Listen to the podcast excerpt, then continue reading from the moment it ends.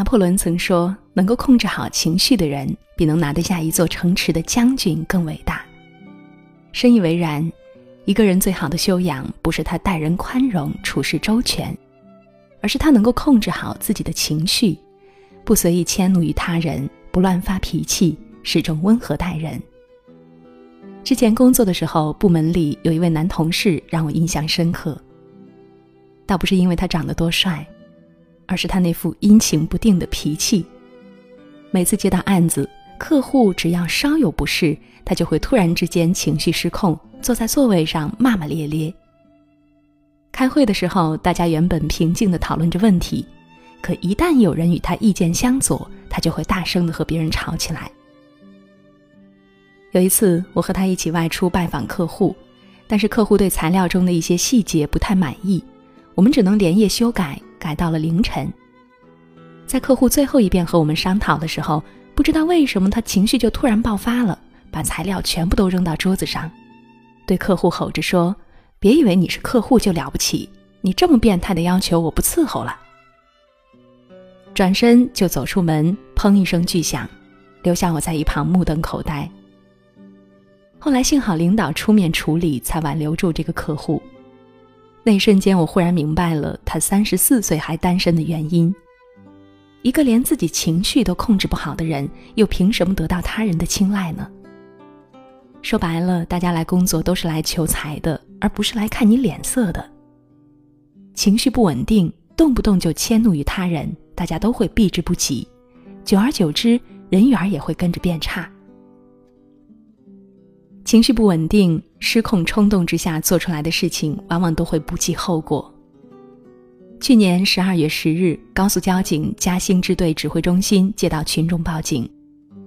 当天下午，有一对夫妻因为琐事争吵，妻子在高速路上竟然直接从车上跳了下来。原来，当时这位妻子的丈夫正驾车从嘉兴前往上海，两个人在路上因为一些小事儿争吵了起来。妻子情绪失控，冲动之下打开副驾驶的门，跳到高速主线上。妻子这一跳，两个人的矛盾非但没有解决，自己的头部还受了重伤，需要幺二零救护车立即送医。交警后来在现场处理的时候说：“幸好当时后面没有车辆跟上来，否则后果不堪设想。”这就是被情绪控制的结果。仔细想想。妻子明明可以好好和丈夫沟通问题，却偏偏选择了最偏激的一种。不仅伤害了自己的家人，同时也损害了自己的健康，赔了夫人又折兵。情绪就是心魔，如果你不控制它，它便会吞噬你。当你控制好自己的脾气，你就会发现自己的内心变得越来越强大。曾经令你困扰的许多问题，也会迎刃而解。对此我深有体会。前年我刚做项目管理的时候，因为是个新手，所以很多细节和流程上的问题不是很清楚。我自己也心烦气躁，经常是带着情绪在工作的，因此常常出错，让同事苦不堪言，还要替我收拾烂摊子。我自己也在坏情绪里越陷越深。后来我因为搞错了协议书的内容，被合作单位直接投诉到领导那儿。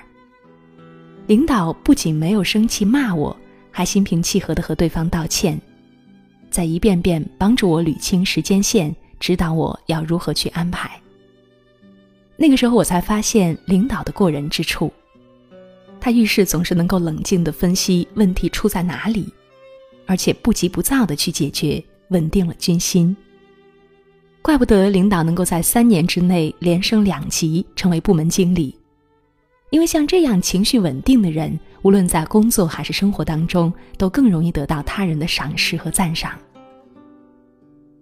曾经听到过一句话：一个人的成功，百分之八十五来源于他的人际关系，而在人际关系当中，情绪的管理和控制无疑占了相当大的比例。只有小孩才喜欢把情绪表现在脸上，成熟的人都懂得如何控制好自己的情绪。因为当你能够控制好自己情绪的时候，便意味着你能处于一个主动的位置，统筹全局，而不是被情绪所左右。不管在工作还是生活当中，当你让情绪稳定下来，你才能冷静的面对听到的、看到的一切。约翰·米尔顿说：“一个人如果能够控制自己的情绪、欲望和恐惧，那他就胜过国王。”愿每一个人都能够控制好情绪，做自己的国王。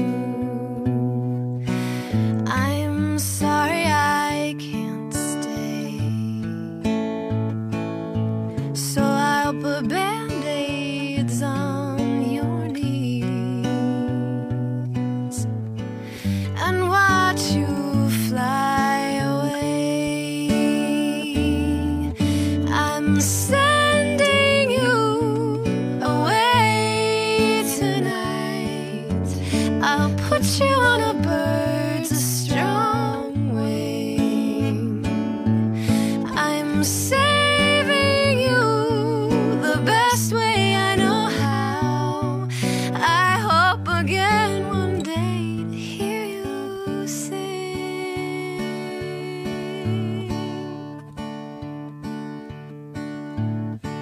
You know I'm not so far away.